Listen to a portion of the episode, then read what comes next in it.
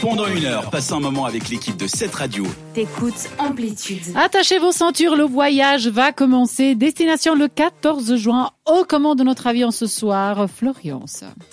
Ce soir, c'est avec un grand, grand honneur que je vous demande d'attacher vos ceintures. Et oui, on va parler de qui? D'Alexandre le Grand, né le 21 juillet 356 avant JC. Ah, mais ça, ça date, le temps passe. C'est qui hein. JC C'est moi Jésus.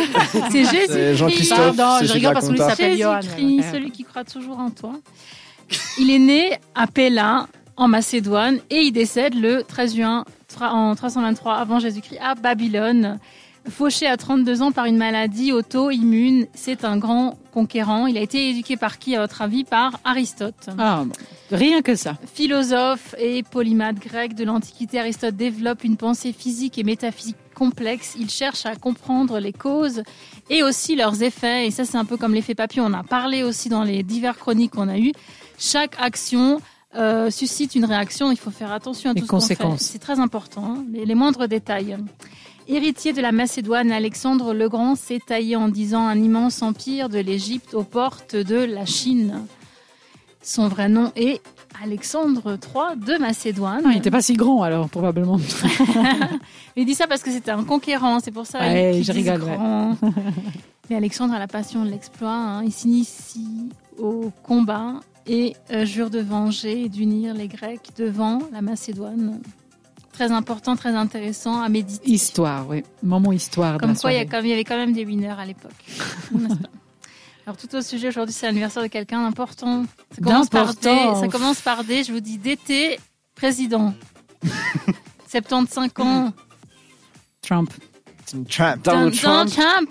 Mais c'est un peu facile, Trump. je l'ai Son sous les yeux. On l'a tous sous les yeux. Joyeux, hein. anniversaire, s'il Ouais, nous c'est ça, écoute. si- S'il nous écoute. C'est aussi la, une journée qui est très, très féministe. Il y a eu Mhm. certaines, certains mouvements ici à Lausanne et dans d'autres villes comme Genève.